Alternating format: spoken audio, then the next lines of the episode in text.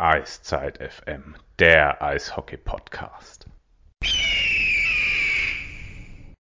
Einen schönen guten Abend. Ihr habt drauf gewartet. Wir sind da. Eiszeit FM, euer Podcast zu den Adlern Mannheim and All Things Hockey. Eiszeit FM ist der Phil. Hi Phil, schönen guten Abend. Hallo. Ja, und Eiszeit FM bin auch ich, der Sven, den Phil heute nicht vorgestellt hat.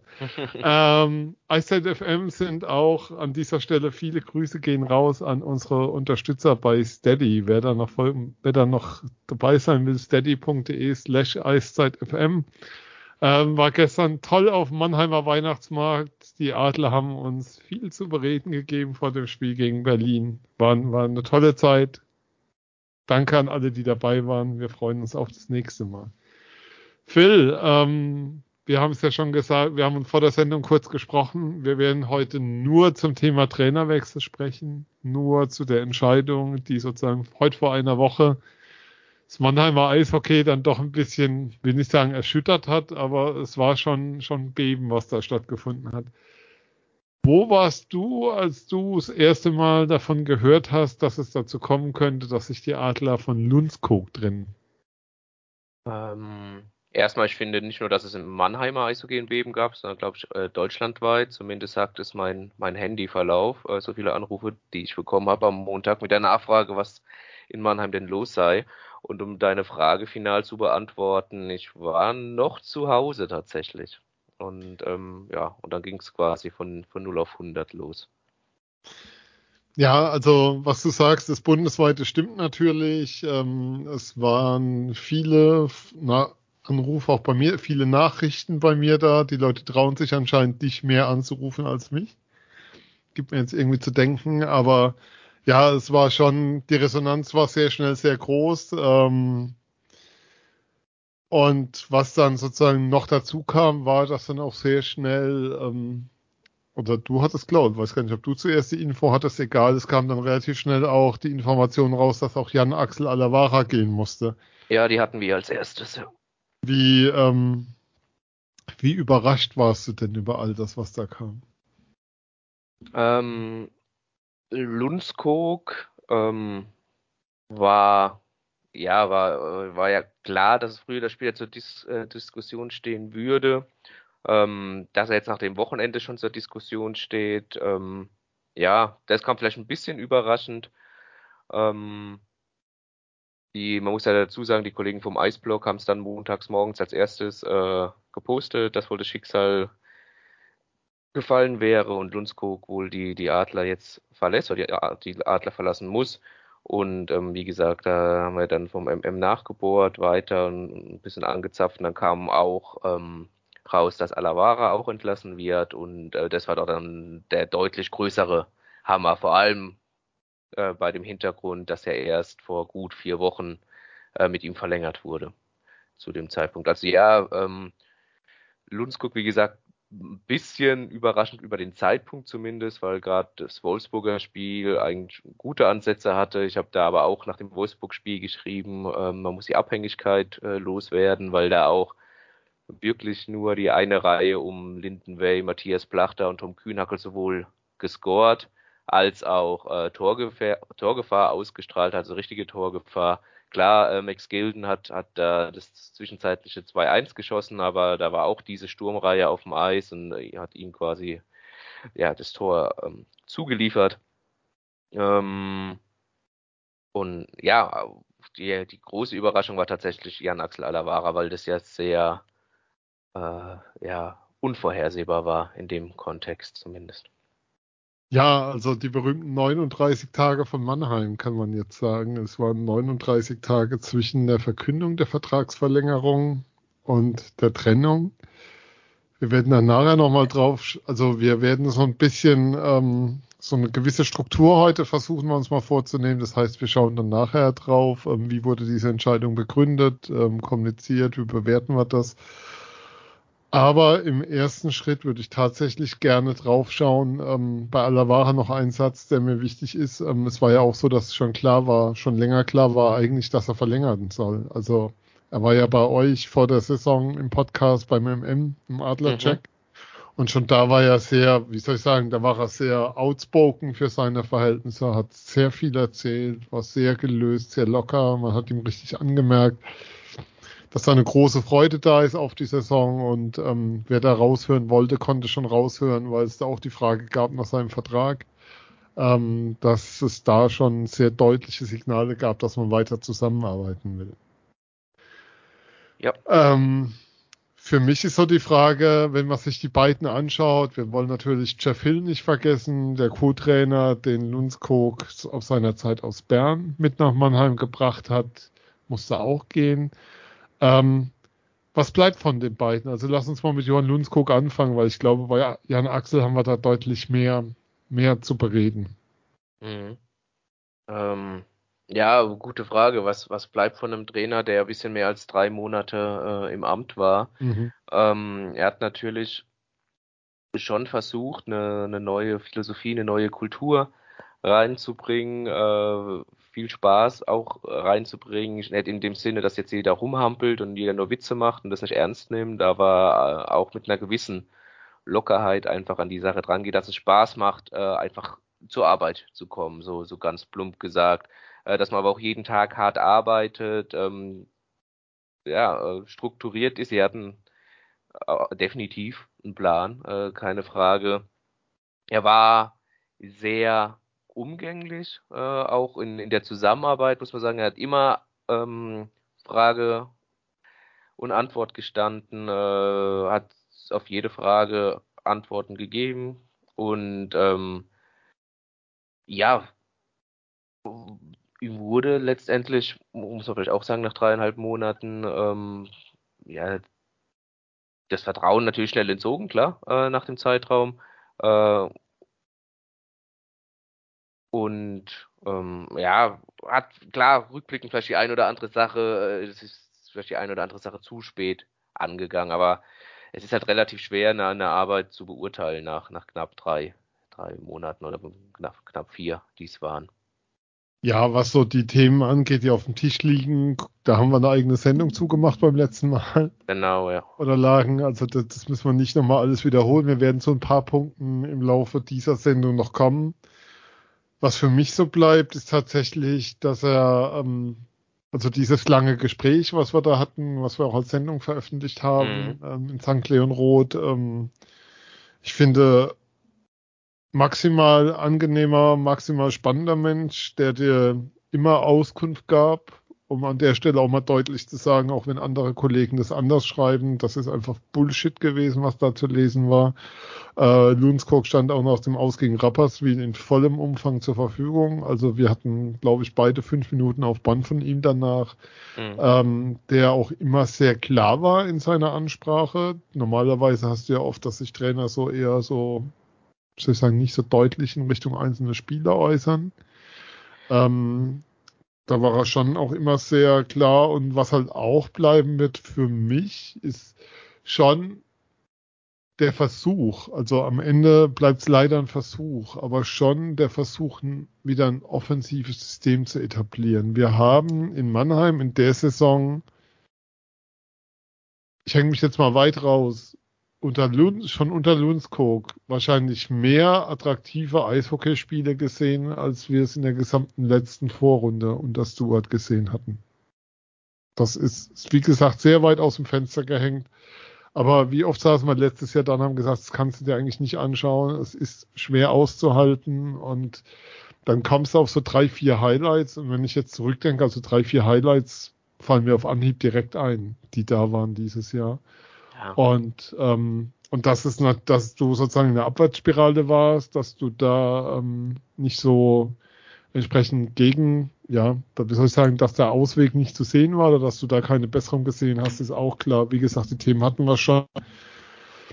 Wie die Gründe waren und so kommen wir noch zu. Aber lass uns über Jan Axel Alavara reden. Ähm, ich weiß von, von vielen Kollegen, du hast mit ihm gesprochen. Ähm, er war jetzt auch schon bei Bissel Hockey im Podcast. Eine sehr spannende Sendung, sehr zu empfehlen. Ähm, ist auch eher ungewöhnlich, dass jemand, der montags die Papiere bekommt, dann freitags zum Interview zur Verfügung steht und da sehr offen spricht. Ähm, kann das nur jedem sehr ans Herz legen. Ähm, glaube auch, dass wir nicht das letzte Mal mit Jan Axel Alavara gesprochen haben, als das letzte Mal bei uns zu Gast war. Dann reden wir vielleicht eher über andere Themen. Das war, war schön, wie das, also schön aufgearbeitet von den Kollegen an der Stelle. Ähm, aber was für mich bleibt ganz viel, aber so einer der Punkte, und der viel über ihn aussagt, ist, von allen Kollegen, die ich gehört habe, die ihm geschrieben haben oder was aufs Band gesprochen haben, haben von ihm eine Antwort bekommen. Und zwar eine, eine sehr wohlwollende, positive Antwort, was für mich einfach ganz viel über diesen Menschen auch aussagt. Wie war, ja, wie war, war dein Gespräch, ja? Du sprichst ja an, äh, vor allem der Mensch, äh, Alavara lässt erstmal, der lässt erstmal die größte Lücke. Ähm, es gibt, glaube ich, kaum einen angenehmeren Menschen im Umgang als, als Axel in, in Mannheim. Natürlich habe ich nicht mit jedem Kontakt, aber auch was man so hört und, und so weiter, auch von anderen Standorten, wie da mal oft der Umgang ist oder wie man es auch schon in Mannheim erlebt hat zuvor. Ähm, super angenehm, du hast gesagt, Rückmeldungen. Ähm, mich hat er damals dann auch am, am Montagabend dann auch zurückgerufen. Also er konnte sich auch, aber auch so während der ganzen fünfeinhalb Jahren darauf verlassen. Also ich jetzt in, seit äh, vergangenen äh, März ja, äh, also März 2022 bei Mannheimer Morgen, da war natürlich der Austausch noch ein bisschen intensiver äh, mit dem Axel, aber ähm, in seiner ganzen Amtszeit quasi darauf verlassen, dass, dass mit ihm einen Austausch pflegen kannst, äh, wenn du das möchtest. Und ähm, ja, alles eigentlich ähm, nie, nie ein böses Wort, auch in meinem Gespräch gegen, gegen die Adlerorganisation nicht nachgetreten, äh, kein böses Wort verloren. Auch wenn man mit ihm sich unterhalten hat, auch in schwierigen Zeiten, äh, war ja nicht immer alles eitler Sonnenschein, ähm, auch immer ruhig, immer zur Verfügung gestanden, immer äh, auch oft natürlich positiv geblieben.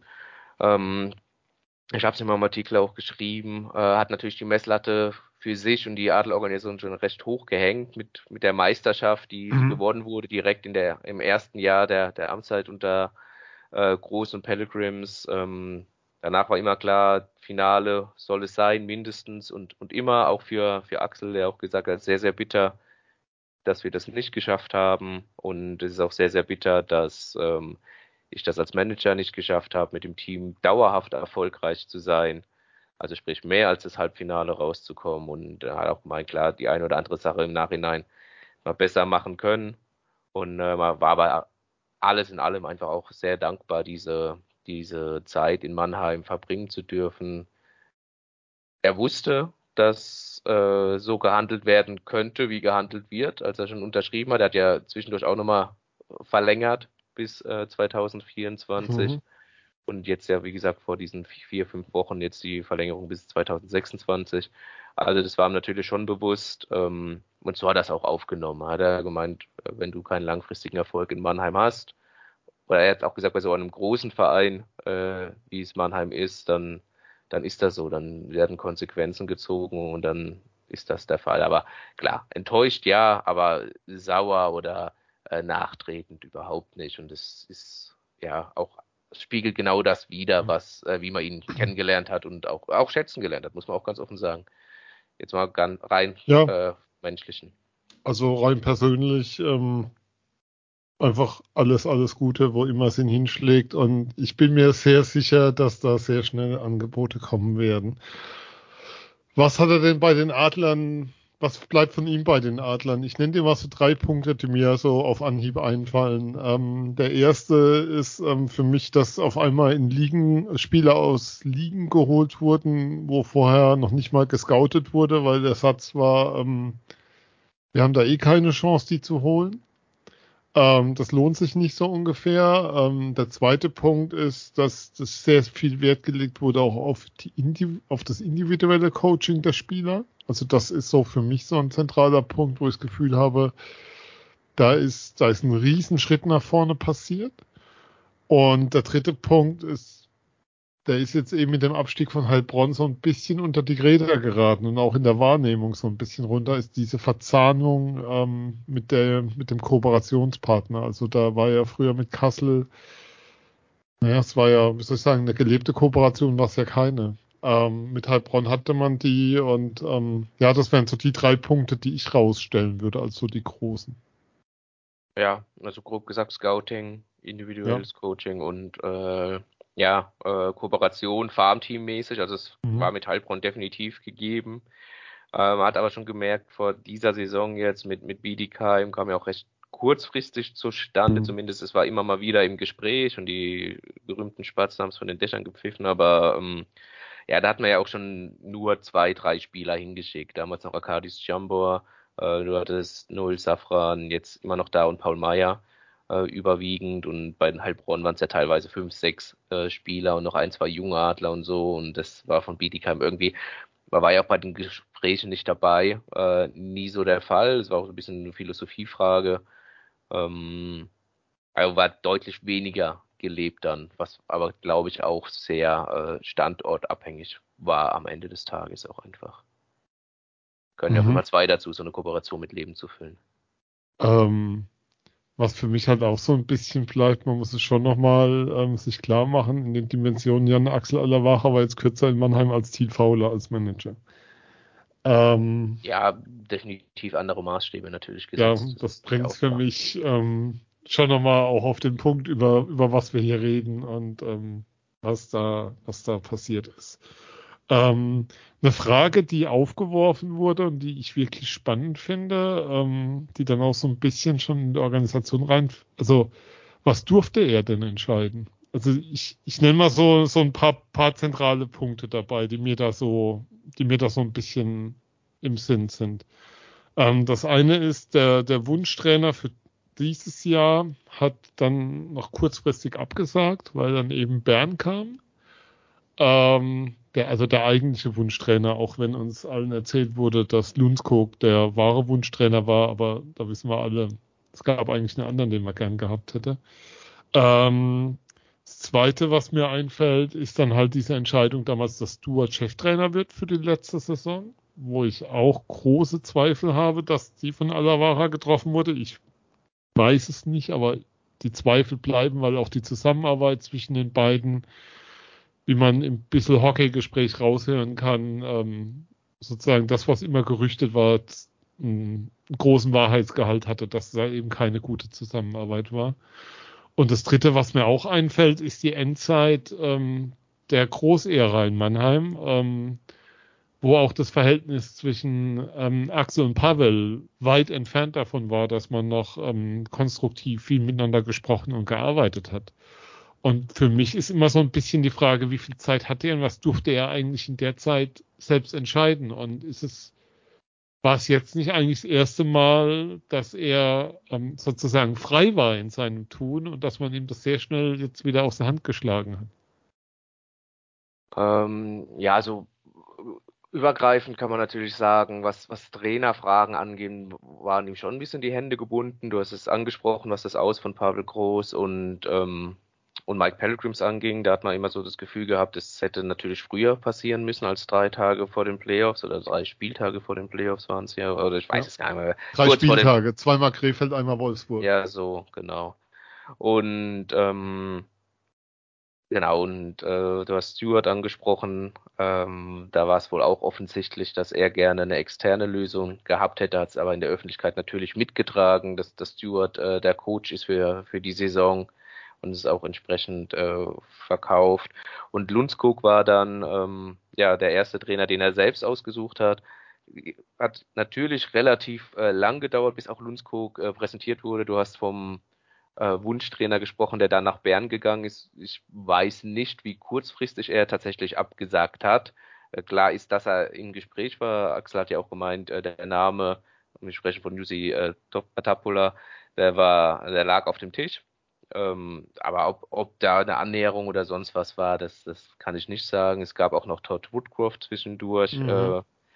Ja, wo die Gespräche wohl schon sehr, sehr weit waren, ne, der aber letztendlich auch keine Freigabe von ähm, der University of Vermont bekommen hat, den, an der er tätig war als, als Chefcoach. Ähm, ja, aber nichtsdestotrotz ähm, eine sehr gute Chemie mit äh, Johann Lundskog gehabt, ne, die gleiche Philosophie ähm, an den Tag gelegt, wobei wir dann später nochmal kurz äh, drauf eingehen können. Und aber ja, um, um das abzuschließen, Ja. bei den Trainern ein bisschen die, die Hände gebunden, außer jetzt äh, zum Schluss und dann aber auch natürlich das Schicksal mit seinem seinen Trainer geteilt, mit Johann Lundskog.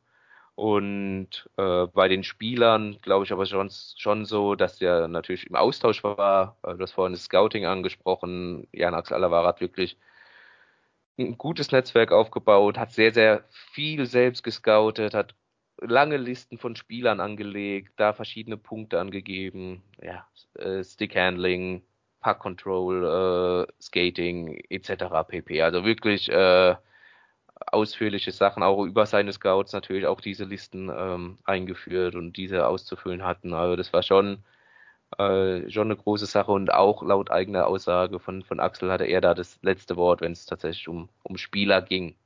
Soweit das, was mhm. man natürlich weiß. Also ähm, Trainer eigentlich glaub, ein bisschen, ja. würde man, würd man vielleicht abschließend sagen, Spieler doch dann eher, eher freier. Eher freier. Hätte ich jetzt so unter ohne okay. ganz natürlich durchzublicken in dem Konstrukt. Ähm, dann wollen wir es dabei erstmal verwenden lassen. Ähm, so eine Preisfrage, die habe ich dir die Tage, glaube ich, schon mal gestellt. Ich weiß nicht, wem ich sie gestellt habe. Was haben die Organisationen gemeinsam, die in der DEL in den letzten Jahren kontinuierlich Erfolg hatten? Ich ziehe einen Publikum-Joker, aber nein, ich, ich, erinnere mich dunkel, dass ein Telefonat auch mit dir war in den vergangenen Tagen. nein, ähm, da hatten wir es natürlich von. Ähm, die, also, wir sprechen natürlich von Organisationen, die A Erfolg und B langfristigen Erfolg hatten. Also mhm. die halt dann mal zwei Meisterschaften, vielleicht auch mal drei Meisterschaften hintereinander gewonnen haben. Und es ist auf jeden Fall Konstanz. Ja. Ähm, ich glaube, ähm, auf dieses Wort wolltest du ein bisschen. Ja, oder Kontinuität. Ich habe ja das Wort kontinuierlich ja. schon reingepackt. Also ähm, Vertrauen halt, würde ich da vielleicht noch mit reinpacken in, in, in den Sack.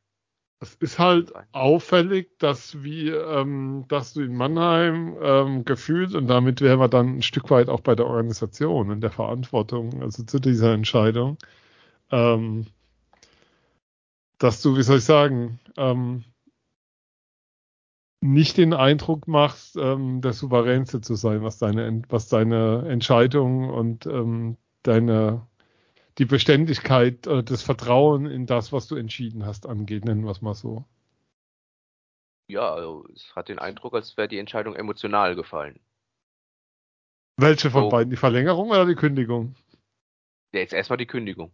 Okay, also weil die Frage wäre ja, wenn du am 19. Oktober sagst, ähm, hier mal zu, ähm, wir merken hier, ähm, du hattest ja mit Daniel Hopp montags gesprochen. Ich mhm. hatte mittwochs die Gelegenheit bei der PK. Wie war denn so dein Eindruck von den Aussagen? Was hat er denn gesagt? Wir können es ja gerne hier nochmal auch wiedergeben. Es werden ja nicht alle die Mannheimer Morgen oder die Rheinpfalz lesen.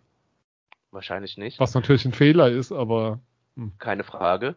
Aber ähm, ja, können wir gerne tun. Ähm, klar, gefragt, äh, was ist denn in den vier, vier Jahren, hätte ich jetzt fast schon gesagt, in den vier Wochen denn passiert von Vertragsunterschrift bis, bis Kündigung? Und äh, Daniel Hopp hat da auch geantwortet, ähm, dass diese sportliche Krise halt dazwischen kam, dass die sportliche Führung wohl keinen Weg aufzeigen konnte mehr aus der, äh, wie man aus der Krise kommt.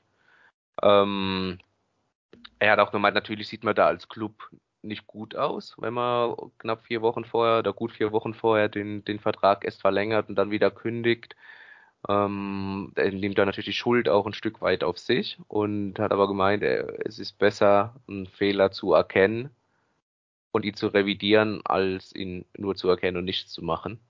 Und äh, damit äh, war das quasi für ihn ähm, ja, ja. Die, die, die Erklärung, warum so gehandelt wurde, wie gehandelt wurde. Und ähm, er kennt Dallas Aikens schon, also den, den neuen Adler-Coach, wer es noch nicht mitbekommen hat, und Manager. Wie die Adler am neuen Coach, ja. Mhm. Äh, schon sehr, sehr lange, schon knapp 15 Jahre. Ähm, er war ja damals, als die Adler noch die Kooperation mit den Toronto Maple Leafs äh, gepflegt haben, ähm, als Chefcoach der Toronto Marlies, also des HL Farm Teams, äh, zu Gast in Mannheim, hat er ein, zwei Einheiten besucht, da waren auch damals noch, wenn ich mich recht entsinne, auch noch ein, zwei Spieler dabei. Ich glaube auch eher von den Marlies oder es waren Prospect-Spieler von, von den Maple Leafs, also nimmt sich nicht viel.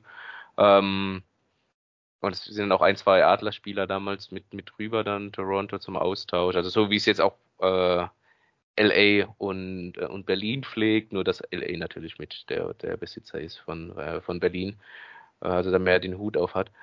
Äh, aber das nur, dass man sich das mal vorstellen kann. Und ähm, ja, und hat auch Daniel Hopp gesagt, Dallas Aikens, der Trainer, genau der Richtige, den wir jetzt brauchen, um aus der Situation rauszukommen und total von den Qualitäten überzeugt. Der hat nicht umsonst so lang in der NHL gecoacht. Muss natürlich noch dazu sagen, äh, Dallas Aikens in den vergangenen vier Spielzeiten äh, Chefcoach der Anaheim Ducks, war auch schon mal kurz im Himmelfahrtskommando bei den Edmonton Oilers hinter der Bande ähm, 2015.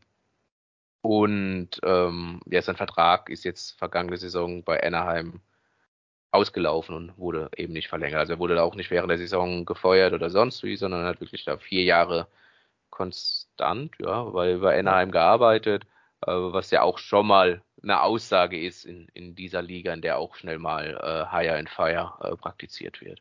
Wobei in der NHL kriegst du tatsächlich mehr Zeit als in der DL zum Beispiel als Coach, muss man sagen. Kommt auf den, kommt auf den Standort drauf an ja. in der DL. Achso, in der D, achso, in der DL, ich dachte jetzt in der NHL. ähm, ich möchte noch mal ein bisschen bei der Organisation bleiben, weil, weil wie soll ich sagen, ähm, für mich so die zentrale Aus, also diese in der Politik, ähm, ich habe das ja mal ein paar Jahre sehr aktiv betrieben, gibt die Aussage einer, gibt sozusagen den Begriff der Sprechformel, die man dann wählt in bestimmten Situationen für was. Und diese Frage danach, ähm, was da sozusagen passiert ist und warum man jetzt verlängert, nicht verlängert hat und so, ähm, ist, ist für also diese Aussage von wegen, einen Fehler nicht zu revidieren, wäre noch größerer Fehler, ist, passt genau da rein in so eine Sprechformel.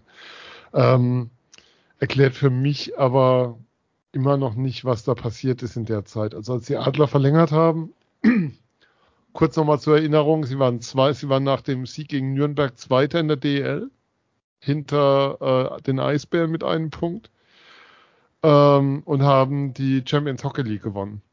Mhm. Also, also die, Vorrunde, die Vorrunde. Ja, gerade sagen. Entschuldigung, bevor jetzt alle schon ähm, am Wasserturm, Autokorso, lass mal bitte. Ähm, das heißt, du standest zu dem Zeitpunkt top, top, top da und hattest einen Trainer, einen neuen Trainer, der ein neues System etabliert hat und hattest eine Mannschaft, die 17, korrigiere mich, 17 Neuzugänge waren zu dem Zeitpunkt. Ähm, wo sozusagen klar war, da ist ein, da ist ein Riesenumbruch. Es hieß ja auch vor der Saison, wir gehen jetzt einen neuen Weg, wir wollen was Neues etablieren, wir wollen eine Kultur aufbauen, wir gehen diesen Weg. Und dann passieren, dann spielst du fünf Wochen lang schlecht und über diese fünf Wochen haben wir in der letzten Sendung viel gesprochen. Da, da, da lief viel schief, es lief vieles nicht gut. Du hattest verletzt, aber die Verletzten werden nie als Ausrede akzeptiert, wurden auch nie angeführt, muss man auch dazu sagen und schmeißt dann alles über Bord. Nach dieser Logik wäre bei der PK gestern nach dem Spiel Mannheim gegen Berlin Serge Aubin trotz zwei Meistertiteln mit Sicherheit nicht mehr bei der PK als Berliner Coach gewesen. Äh. Schmeiß dir mal rüber. Ja, nee, also äh, ist, ist natürlich schwer, jetzt Lundskog und Aubert äh, zu vergleichen. Ähm, weil Aubin natürlich schon zwei ähm. Meisterschaften mit dem Team gewonnen hat in, in Berlin. Aber ich glaube auch, als wenn, wenn Aubin in Mannheim zwei Meisterschaften gewonnen hätte und hätte dann so eine Saison abgeliefert wie in, wie in der vergangenen Saison in Berlin, mhm. ähm, das wäre äh, wahrscheinlich, nee, äh, mit allem drum und dran, wie man die Organisation kennt und Umfeld, äh, wäre das wahrscheinlich nicht.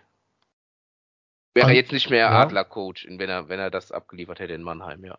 Und in dem Zusammenhang, man muss es schon auf die Ebene stellen, Stefan Richier wäre dann auch noch gegangen bei den Eisbären. Nur um mal klar zu machen, was da gerade, was da passiert ist letzten Montag. Also es ist nicht so, das ist ein, das ist wirklich einmal ähm, mit der Abrissbirne sozusagen an den, die Entscheidung, an den Entscheidungsträgern rein. Was was ein anderes Beispiel ist, ähm, München. München hat klar an dem Sonntag vor dieser Entscheidung gegen Mannheim 5 zu 1 gewonnen. Wir kommen dann auch nochmal aufs Team, müssen da schon nochmal über ein paar Sachen reden. Aber gemessen an ihren Maßstäben, mit dem, mit Toni Söderholm als neuem Trainer, der in verdammt große Fußstapfen tritt von Don Jackson, spielen die Münchner eine Katastrophensaison. Das kannst du ja nicht anders bezeichnen. Also gemessen an den Maßstäben.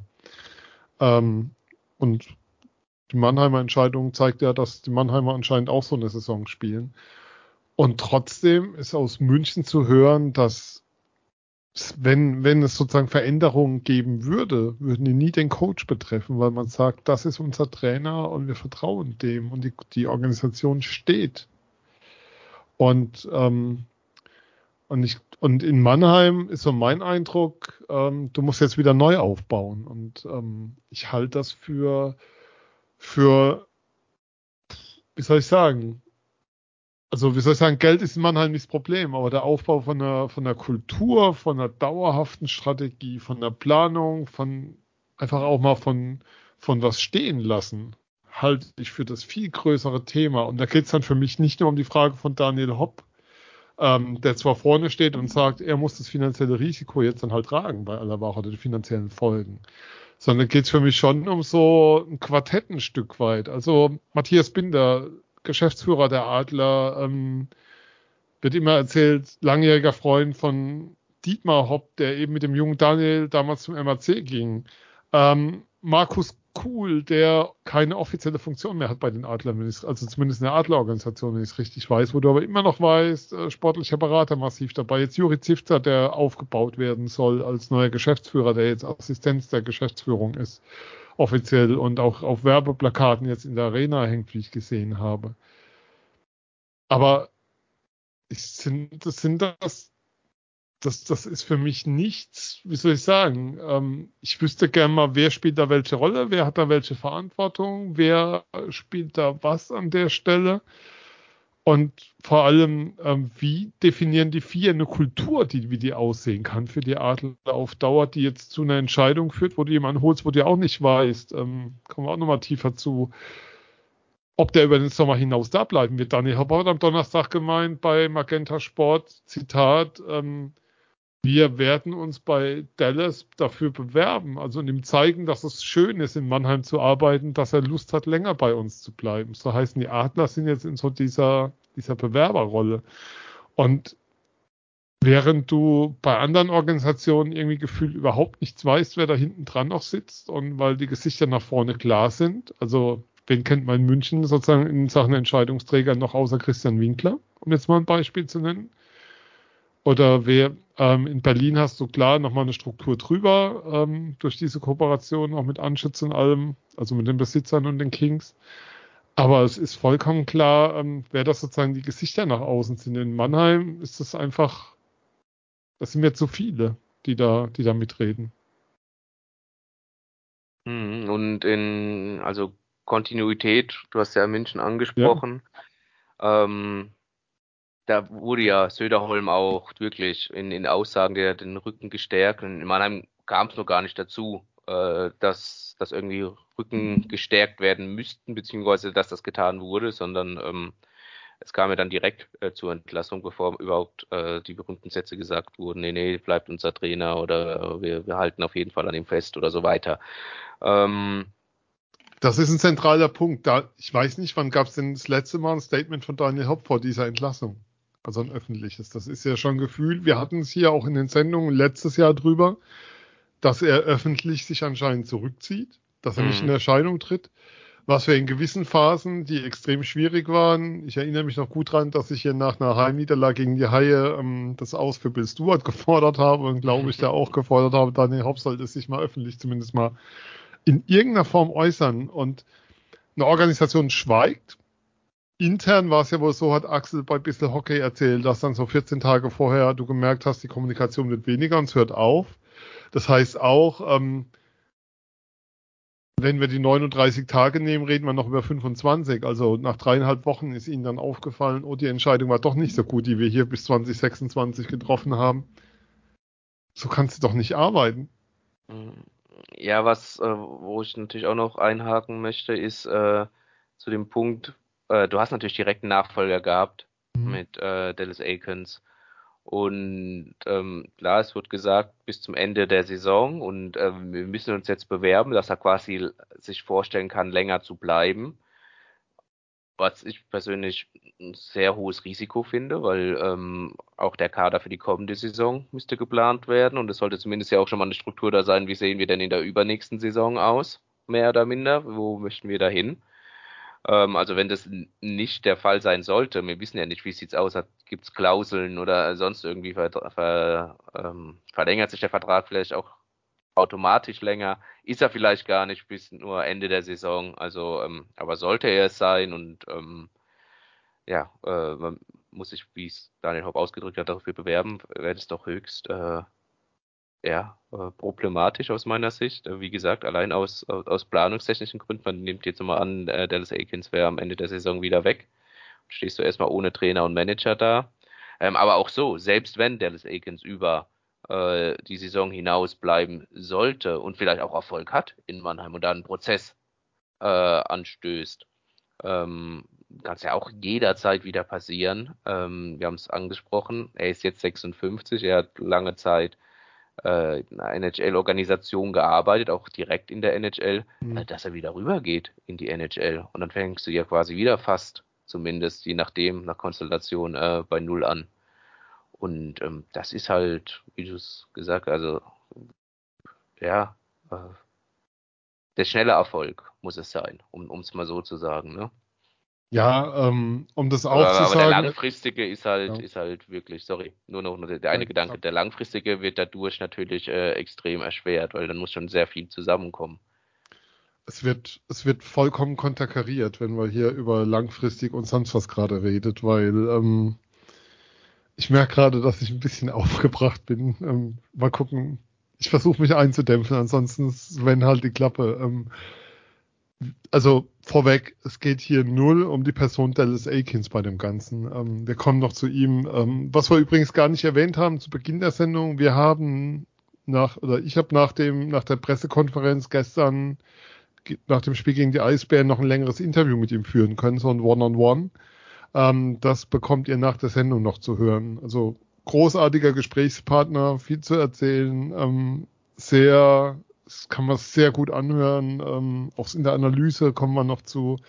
Aber was für mich so der Punkt ist, du holst jetzt jemanden als Manager rein, der die ganze Zeit in Nordamerika tätig war, der auch in Nordamerika gespielt hat, der eine NHL-Karriere hinter sich hat, der aber keine Kenntnisse vom Euro, also der weder den europäischen Markt bisher beackert hat, noch den deutschen Markt beackert hat. Und ähm, die Adler haben ja in den letzten Jahren wenig Spieler aus Nordamerika geholt, wenn wir mal schauen, und vor allem ähm, sich eigentlich in Europa getummelt. Und natürlich geht es auch darum, welche deutschen Spieler gewinnst du denn für dich? Und wir wissen ja, dass das Spiel dann auch durchaus darum geht, hey, in welchem System werde ich denn nächstes Jahr spielen? Und wer wird denn mein Coach sein? Oder vielleicht gar nicht so der Coach, aber welche Rolle werde ich denn haben?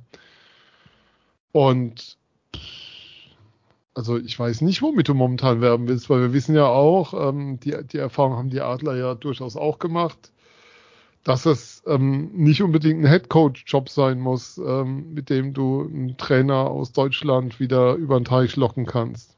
Dass da auch mal ein Co- oder ein Assistant ausreicht in der NHL und dass, wenn die ruft, dass das klar ist, dass du unterliegst und dass es ja auch keine Frage ist. Und ähm, und auch diese Story, die uns ähm, auf der, also die Frage war ja auch, war es eine Forderung von Dallas Aikens, ähm, Manager zu werden? Also war sozusagen die Bedingung dafür, dass du ihn bekommst, war ähm, das eine Forderung von ihm, wurde damit beantwortet. Ja, man hat, war sich sehr früh in den Gesprächen einig, was das Thema angeht, ähm, dass er also das auch Doppelfunktion macht, Doppelfunktion quasi. macht und ja.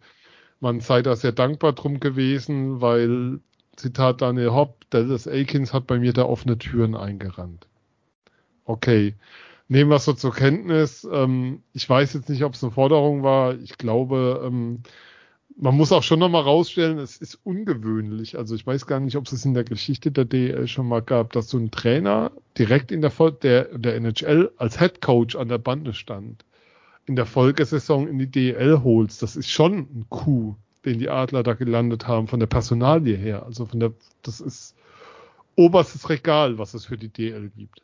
Also das keine, muss man, das muss man schon nochmal rausstellen. Gar keine Frage. Also vom, vom, Namen her, von, von der Vita her, also äh, wie du sagst, oberstes Regal. Ähm, auch jetzt, bevor wir zu Dallas Aikens kommen, gerade noch das, das eine Wort, äh, ja. natürlich auch eine Aura, die ihm umgibt. Das muss man auch ganz klar sagen. Äh, die hat er.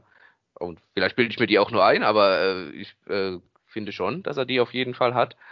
Ähm, und weil du gesagt hast, äh, deutscher Markt, europäischer Markt, wer beackert den und so. Auch diese Frage habe ich Daniel Hopp am, am Mittwoch, am vergangenen, Mittwoch sag schon, du hast am Mittwoch gefragt, ich habe am vergangenen Montag gefragt ähm, und habe ihm die auch natürlich gestellt und ähm, da hat er mir gesagt, er, er sieht die Organisation breit genug aufgestellt, um äh, diese Felder zu beackern. Sie hätten nach wie vor Scouts, sie haben auch den Marcel Gottsch, sie haben ähm, ja, Juri Zivzer und ja. so weiter, die Namen, die du gesagt hast. Ich sage, ja, okay, ähm, aber auch ähm, Spieler dann auch zu verpflichten, also das, äh, die Übersicht nicht zu verlieren auf dem Markt ist ja das eine, aber wer verhandelt dann auch mit den Spielern? Also macht es dann Dallas Aikens und so? Oder hat gesagt, ja, auch da hätten sie genug, auch ihn selbst, äh, Juri Zivzer, wie gesagt, Matthias Binder. Ähm, und dann hat er gemeint, äh, Dallas Aikens soll jetzt erstmal hier ankommen, soll sich einen Überblick verschaffen und natürlich das Team aus, aus ähm, der momentanen Situation führen und alles weitere, alle weitere Schritte wird man dann besprechen mit ihm. Also ja, auch das hat sich für mich so angehört, ähm, als wäre es, auch wenn man es nach außen hin verkauft, kein Engagement wirklich nur bis vielleicht zum Saisonende, sondern dass man da schon mhm. ein bisschen größeren Plan zumindest verfolgt. Zumindest äh, kann man das auch, auch nur hoffen, natürlich, äh, aus, aus Adlersicht. Ja, also ähm, es gibt ja. Aber es ist trotzdem ein Problem. Also ja. du, du hast dir auf jeden Fall äh, es dir nicht leichter gemacht, ähm, auf diesen Gebieten dann äh, Spieler zu verpflichten und zu holen für, äh, für die kommenden ein, zwei Jahre. Ja, du bringst dich halt in eine. Ich versuch's mal zurückhaltend zu formulieren, in eine ungünstige Position. Steigerungen passen da drauf. Aber das, das Bild, was du abgibst, auch das Bild, was du als Organisation vermittelst, ähm, ich meine, dann hast du es angenommen, Akins würde über den Sommer hinaus als Manager bleiben. Jetzt gesponnen, keine, keine Infos dazu, keine gesicherten. Du sagst ihm, er darf seinen Coach holen. Und dann gewinnst du im September und Oktober die Spiele und dann, dann geht irgendwann die Krise los und du hast in fünf Wochen, ähm, gibt's nur auf die Ohren. Und dann fängst du im November wieder an, an allen zu zweifeln. Eventuell. Und stellst alles direkt wieder in Frage. Also das, wie soll ich sagen, die Frage ist ja, droht nicht ein Kreislauf, weil ähm, hat, weil wenn du schon jemand bereit bist, ähm, die Papiere zu geben, der seit 2018 hier gearbeitet hat, der nachgewiesen hat, dass er in der Lage ist, ähm, Spieler hierher zu holen, ähm, an die vorher nicht zu denken war. Nigel Dawes fällt mir da sofort ein, um jetzt mal so einen, so einen ganz großen zu nennen. Ähm, um die zu überzeugen, nach Mannheim zu kommen. Rendulic ein anderer, such, such's ja aus. Ähm, ja, ähm, wie soll ich sagen, jemand, der, der sich noch nicht der ähm, dieses Standing sich erworben hat über die Zeit hier und dem du dann so wenig vertraust, dass er sozusagen das Ganze weiterdreht, obwohl du gerade seinen Vertrag verlängert hast. Was für eine Garantie hast du denn hier als Angestellter in Zukunft, dass es dir nicht genauso geht? Also das, das ist auch so in der Form eine, eine ja, eine erschütternde Entscheidung. Ich weiß nicht, wie ich es formulieren mhm. soll, aber du kommst wie soll ich sagen, du, wie willst du denn aus diesem Hamsterrad mal rauskommen, von diesem permanenten, wie soll ich denn, Zweifeln und Misstrauen bei Niederlagenserien, wenn du es nicht mal schaffst, ähm, in so einer Phase, wo du, wie gesagt, zu Beginn der Saison 17 neue Spieler, großer Umbruch, wir wollen hier langfristig was aufbauen, ähm, das ist jetzt der Weg, den wir gehen und den wollen wir gemeinsam gehen. Wobei man auch sagen muss, das war nie von der Organisation zu hören.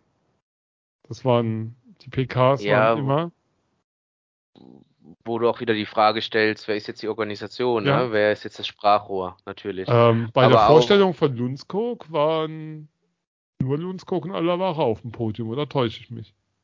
Weiß ich, war nicht, ich, war, ich war nicht persönlich anwesend, aber ich will jetzt keinen Quatsch erzählen, aber ähm, ja, aber sozusagen die öffentliche Kommunikation dazu war Alavaras Sache. Mhm. Genau, und ähm, du hast die Spieler angesprochen, ganz kurz, äh, die geholt ja. wurden, äh, bin ich natürlich auch bei dir. Und ähm, waren auch natürlich auch äh, ein, zwei Spieler dabei, die dann nicht so gepasst haben, wie bei jeder anderen Organisation auch, aber da wären wir auch wieder bei den vier Wochen, weil ähm, was zwischen Vertragsunterschrift und, und, und Kündigung Weil anscheinend war das ja kein Grund, selbst wenn vielleicht der ein oder andere Spieler dabei war, der dann nicht gepasst hat, vielleicht auch nicht ins Klima gepasst hat, ähm, um nicht zu verlängern. Und dann plötzlich in den vier Wochen so rückblickend dann auch das dann anzuführen vielleicht, äh, war dann doch nicht korrekt. Äh, ja, ergibt äh, wenig ja. Sinn. Und dann brichst du alles auf diese fünf Wochen herunter, in, in denen es halt nicht lief. Oh, darüber haben wir gesprochen, gerne nochmal ja. die vergangene Folge anhören, äh, in der sicherlich viele Sachen äh, schief liefen, in der man vielleicht auch sicherlich äh, in der einen oder anderen Sache zu spät reagiert hat. Auch systemmäßig. Ähm, aber ja, sehr, sehr kryptisch alles ein bisschen, keine Frage.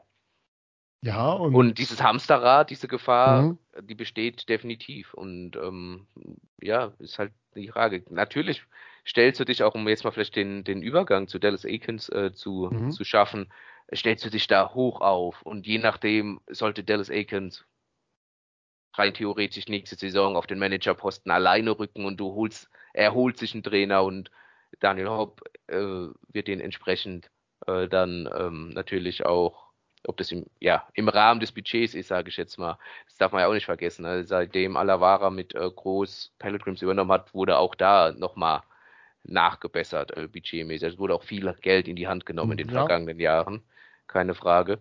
Ähm, ja, und wenn du dich da hoch aufstellst, ähm, oder groß aufstellst, aber das immer wieder beim, beim Blick wie der Langfristigkeit, ne?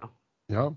Ähm, der, der Zweifel eventuell wenn es mal nicht laufen sollte? Oder hält man dann doch plötzlich dran fest an, an dem, was man dann propagiert im Vorfeld?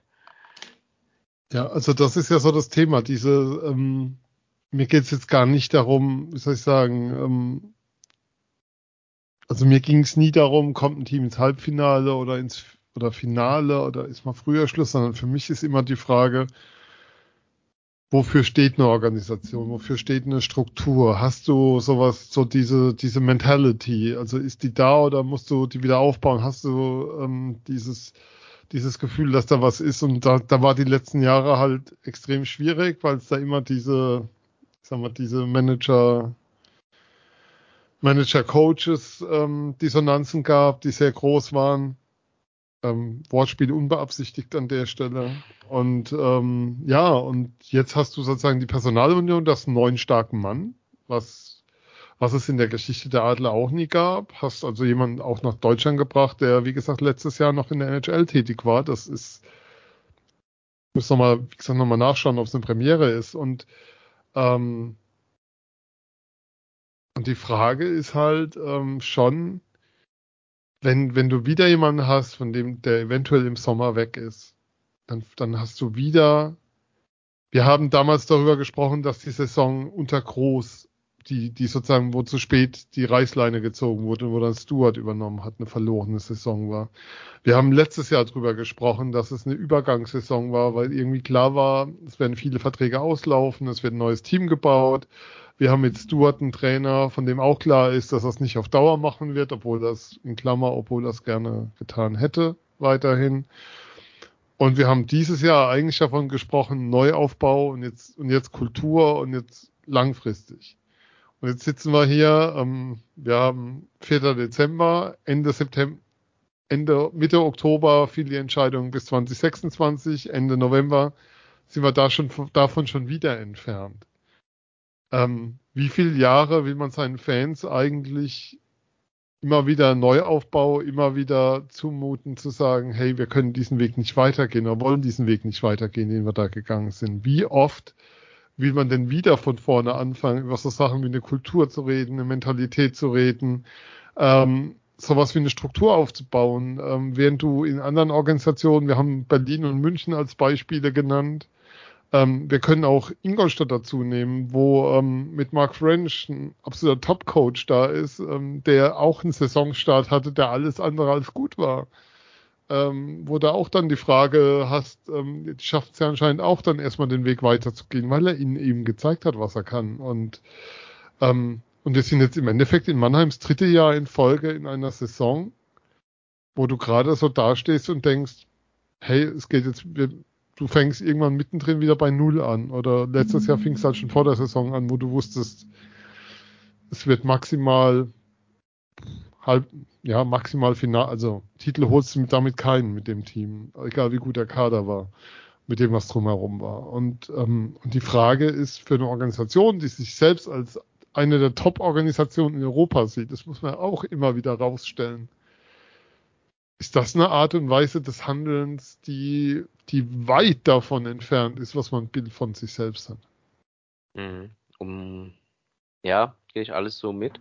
Äh, um das aber nochmal ähm, ja, vielleicht ein bisschen abzurunden, du musst natürlich auch jetzt den, diesen Turnaround schaffen, ne? dass, mhm. dass es jetzt nicht am, am Donnerstag äh, mit äh, Schwenningen und am, am Sonntag gegen Berlin äh, die direkt klappt, wenn, wenn der neue Coach erst am Mittwoch ankommt. Ähm, ist klar, wäre natürlich schön, wenn da der ein oder andere Punkt rausgesprungen wäre. Jetzt reist du am Freitag nach, nach Nürnberg, was auch nicht einfach ist. Jetzt auch mal ihre lange Negativserie am, am, Fre am vergangenen Freitag mit dem Sieg in, in Düsseldorf beendet haben. Ähm, und dann geht's Sonntag gegen Köln. Gegen Köln. Uhr. Ja, Sonntag, genau, 19 Uhr. Ja, nicht Samstag, Sonntags gegen Köln, 19 Uhr. Ähm, ja, auch wieder zwei, zwei schwere Spiele, ne? Aber ähm, wir, wir erinnern uns ein bisschen an die Eisbären vergangene Saison, klar. Ähm, die haben von Anfang an äh, nicht performt. Die waren von zwischendurch ja auch lang Vorletzter und sowas, also wirklich tief im Tabellenkeller und haben es dann auch letztlich gar nicht geschafft, sich für die Playoffs zu qualifizieren. Davon bist du natürlich jetzt noch weit weg in Mannheim. Aber ähm, du musst ja trotzdem langsam oder sicher, du bist jetzt fast bei der Hälfte, dann halt auch diesen Schwung aufnehmen. Ich sage jetzt nicht, dass es in den kommenden beiden Spielen sein muss, aber natürlich eine, eine Fortentwicklung. Äh, sage ich jetzt nichts Neues, das wissen mhm die Verantwortlichen natürlich auch. Aber weil die Frage ist natürlich, wie viel Konstanz kannst du dann noch aufbauen, ne, wenn du diese lang, dieses lange, in Anführungszeichen lange Tal äh, durchschritten hast, oder kommst du da halt wirklich deutlich gestärkt raus? Und äh, vielleicht ist es ein Vorteil, dass es jetzt äh, Ende November passiert ist. Das, also, wird, das, das wird sich halt zeigen. Ne? Also das ist jetzt aber die große Frage. Aber klar ist dennoch, du musst halt ins Rollen kommen, ne? Also zeitlich, wenn dann jetzt. Also ja. das, das ist ziemlich klar. Ähm, vorweg nochmal, ich kann den Trainerwechsel nachvollziehen. Also, weil den kannst du sachlich begründen. Da, da würde ich auch gleich dann drauf kommen wollen. Aber den Wechsel des Managers, da gibt's für mich, wie gesagt, unter diesen genannten Punkten, die wir jetzt alle hier angesprochen haben, doppelt. Keinerlei sachliche Rechtfertigung für.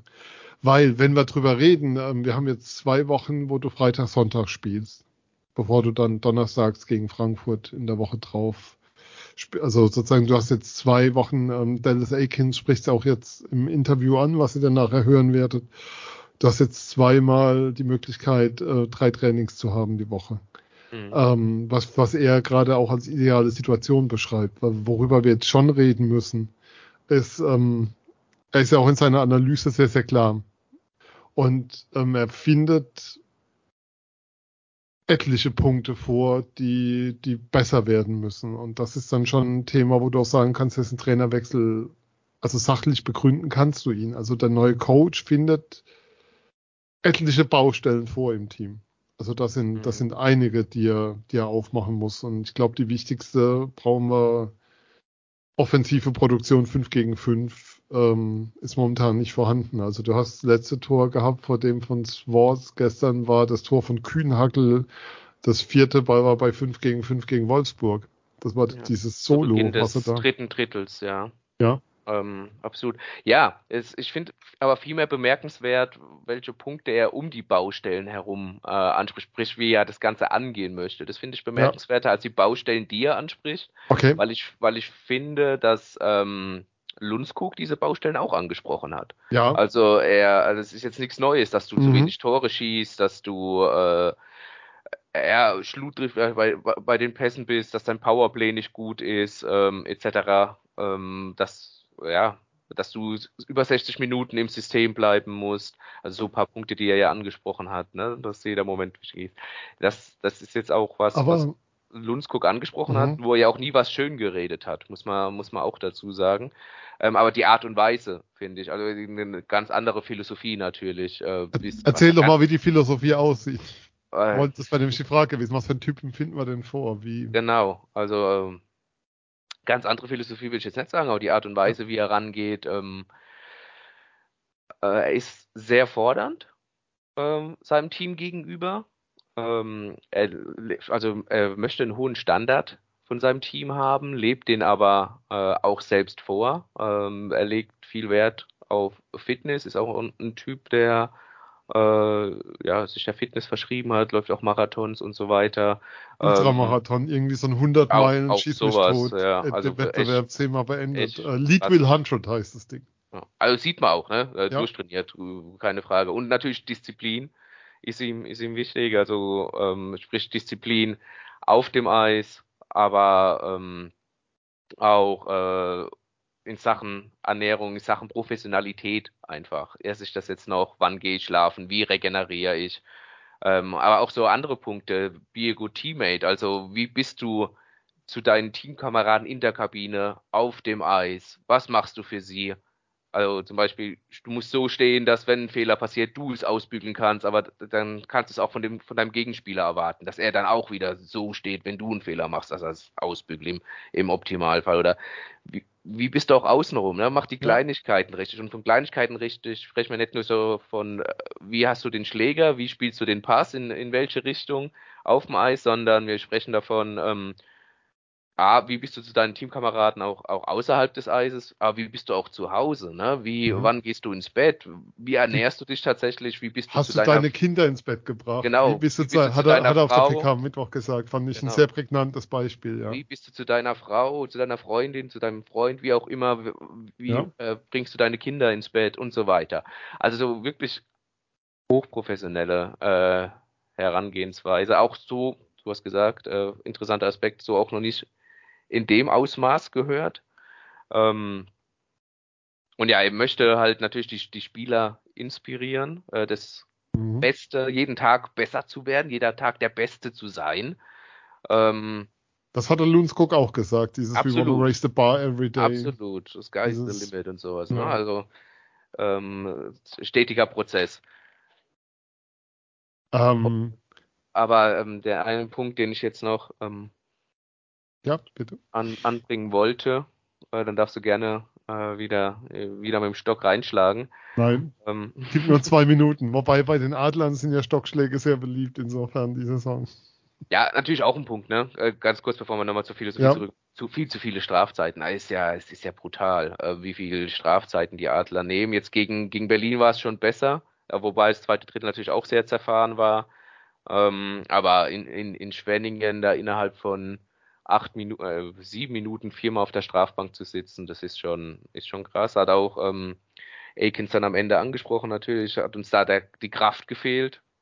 Stichwort mhm. Fitness, ähm, da im dritten Drittel auch nochmal anzuschieben und dann nochmal mehr Druck auszuüben. Ähm, offensichtlich bist du nicht auf, auf dem Fitnesslevel zumindest, um so viele Strafzeiten zu äh, wegzustecken, um dann am Ende nochmal Kraft, äh, Druck ausüben zu können. Das ist jetzt mal jetzt rein hypothetisch hingestellt. Äh, am besten brauchst du aber gar nicht diese Kraft, äh, weil du nicht, nicht so viele Strafzeiten nimmst. Aber das ist äh, wieder eine andere Diskussion. Aber am besten bist du natürlich so austrainiert, dass du ähm, die, die Strafzeiten auch wegstecken kannst.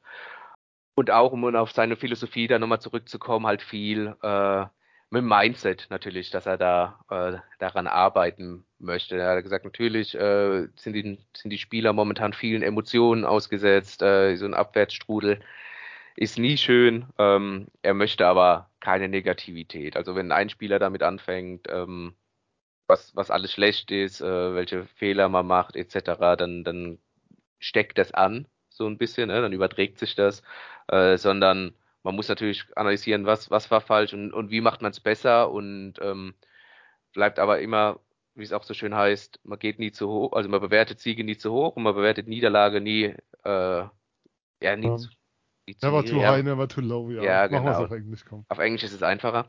Ähm, und, und dass du trotzdem immer wieder auf, zu dieser, dieser Grundeinstellung halt zurückkommst, ne? Und ja, er hat ja er hat ja gestern auch, äh, oder das hört man auch später noch beim im Interview gesagt, dass halt jeder Moment auf dem Eis, so plump wie es sich anhört. Jeder Moment, wirklich jeder ist wichtig.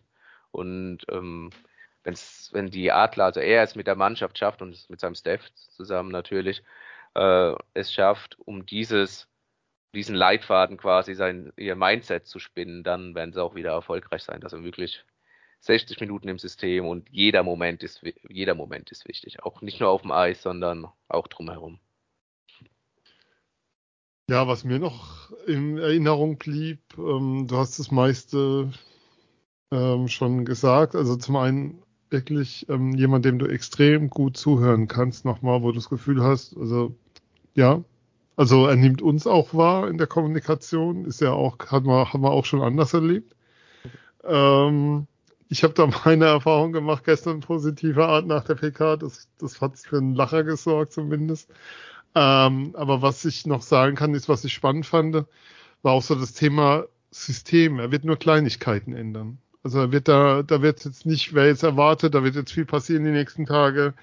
Es geht eher drum, ähm, sozusagen einzelne kleine Änderungen in einem Prozess vorzunehmen, der länger brauchen wird. Und deshalb ist auch jetzt schon das Thema nochmal, wenn du was, wenn du handeln willst, dann jetzt, weil der Dezember ist dann irgendwann voll mit Spielen und ähm, dann hast du während der Handball-EM jede Menge Auswärtsspiele mit vielen Reisen im Januar. Das, so ist die SAP-Erin ja dann gesperrt, da hast du ja keine Heimspiele in der Phase. Also da kommt, das ist schon der Punkt. Und ähm, Ganz was ich auch noch, nur, ich, ich ja? glaube auch, bevor du den anderen Punkt nennst, es wäre auch das völlig falsche äh, Konzept oder völlig falsche Herangehensweise, ja. jetzt alles auf den Kopf zu stellen. Ne? Sondern wirklich deine Punkte da mit mhm. einzubauen in das Konstrukt, was jetzt mehr oder minder in diesen knapp vier Monaten natürlich entstanden ist. Und ähm, ganz kurz nur, weil Corby Holzer ja auch gesagt hat, Kommunika Kommunikation ist ähm, auch natürlich seine große Stärke von mhm. ähm, Ekens. Er hat ja auch in der PK gesagt, ähm, der Spieler nimmt es das wahr, was du weißt. Jetzt, äh, ähm, ich kann es dann auf Englisch übersetzen. Ja, weiß, ja. Nimmt es das wahr, was du weißt, ähm, wenn er merkt, dass du dich für ihn interessierst. Und das hat ja auch äh, Corby Holzer äh, unterstrichen oder äh, unterstützt, dass er sehr für, für jemanden interessiert, also auch für den Spieler an sich und nicht nur du bist äh, Punkt Forward 1 und Forward 2 und Forward 3, sondern du bist äh, der Spieler mit, mit einem Hintergrund und mit einem Leben. Ähm, und dass er immer eine offene Tür hat und dir äh, immer gern mit dir spricht, aber er sagt dir nicht das, was du hören möchtest, sondern das, was du hören musst. Und das fand ich auch noch sehr ähm, einprägsam.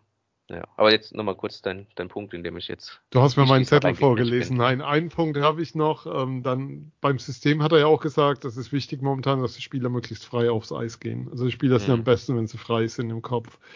Ähm, den 19-jährigen Holz hat er ja damals in Düsseldorf besucht. Er dachte, er redet mit mir über Eishockey. Und dann ging es um so Fragen. Sie haben eine Stunde übers Leben erstmal geredet. Ähm, und ähm, Holz hat von ihm nach dem Mittwochstraining dann auch in den höchsten Tönen geschwärmt. Und das ist schon ein Punkt, ähm, der, glaube ich, wichtig ist momentan, weil Alavara zwar bestritten, ähm, die Informationen, die ihr habt auch, ähm, aber die, die Mannheimer Kabine ist immer mal wieder ein Thema. Dieses Jahr vielleicht dann nicht in dem Maße, aber es ist gut, jemanden da zu haben, der wie soll ich sagen, der in der Lage ist, das Ganze vielleicht zu moderieren oder auch so hinzubekommen, dass du mal die Kabine für eine ganze Saison hinter dir hast. Ähm, das ist ja auch nochmal so ein Punkt.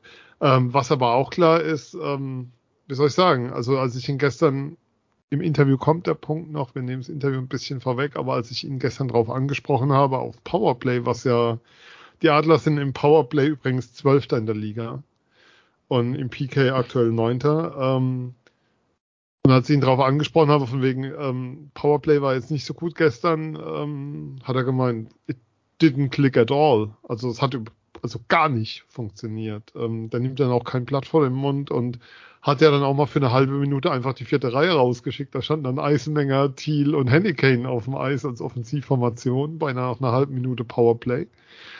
Ähm, das heißt auch, dass er sehr klar ist darin, ähm, Entscheidungen zu treffen. Also wie soll ich sagen, da gibt's jetzt nicht irgendwie so, ich bin neu hier, ich halte mich zurück und guck's mir erstmal an, sondern ähm, du hast ja schon Veränderungen gesehen. Yannick Broske hatte gestern eine Eiszeit von zehn Minuten irgendwas. Ähm, das hat er früh, vorher nie gesehen. Ähm, und am Anfang, als er also, gekommen ist, ja. Und dann ja, ging es rapide bergab, ja. Und dann, und dann ging es rapide berg, berg runter. Also das sind so Sachen, ähm, es finden jetzt sehr schnell schon einzelne Themen statt. Ähm, sie haben ja auch gewisse Dinge verändert schon in ihrem System. Ähm, da passiert jetzt schon was. Aber ähm, ich hatte, wir hatten es ja über die Offensivproduktion und, ähm, und ich habe ja auch das Powerplay angesprochen. Kurt Fraser ist derjenige, der im Staff geblieben ist von den Coaches. Marcel Gottsch ist ja aufgerückt. Ähm, glaubst du, dass es da Veränderungen noch geben wird, personeller Natur, oder dass man die Aufgaben anders verteilt? Weil die Hauptprobleme, über die wir gerade reden, ähm, auch Ekins hat ja in der PK gesagt, von, von, der defensiven Seite her war unser Spiel okay. Also er hat es jetzt nicht mhm. gelobt, aber gesagt, es ist okay. Dass es da noch zu Veränderungen kommen wird, weil Aufgabe Powerplay Code Racer, Aufgabe Offensive Code Racer.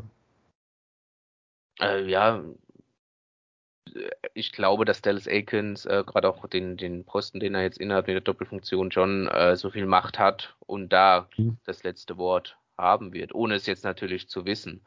Ähm, du hast angesprochen mit der vierten Reihe, da hat er auch gesagt, ähm, Powerplay spielen ist ein Privileg und wenn du deinen Job mhm. nicht gut machst, dann gebe ich jemandem anderen die Chance, äh, den Job auszuführen, beziehungsweise es besser zu machen. Und ich glaube, dahinter steht er auch. Und ähm, das war ja schon sein, seine Einflussnahme. Ja. Äh, das hast du ja jetzt äh, unter, unter Lundskog ähm, nicht gesehen, der halt einfach eine andere Philosophie gefahren ist, der gesagt hat, äh, das sind meine Spieler und, und denen spreche ich jetzt mal das Vertrauen in der Position aus. Ne? Wobei ja auch mal ja. nach längerem auch Tom Kühnhackel dann in die sogenannte zweite Powerplay Unit äh, gesteckt hat, der dann auch für das erste Tor überhaupt äh, dieser Unit gesorgt hat. Ich glaube, das war auch das Tor in, in Ingolstadt. Äh, ja die Partie, die sie dann mit 3-2 nach Penaltyschießen gewonnen haben. Ähm, ja, also von daher Umstrukturierung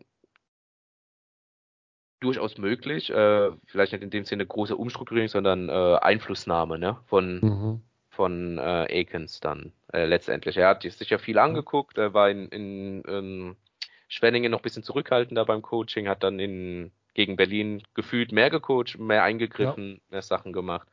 Äh, hat auch in Schwenningen bemerkenswerterweise schon 4 Minuten 20 ungefähr, Pi mal Daumen, äh, Arno Tiefensee vom, aus dem Tor genommen, um dann mit sechs äh, Feldspielern äh, zu agieren, äh, beim Stand von 1 zu 3 Rückstand.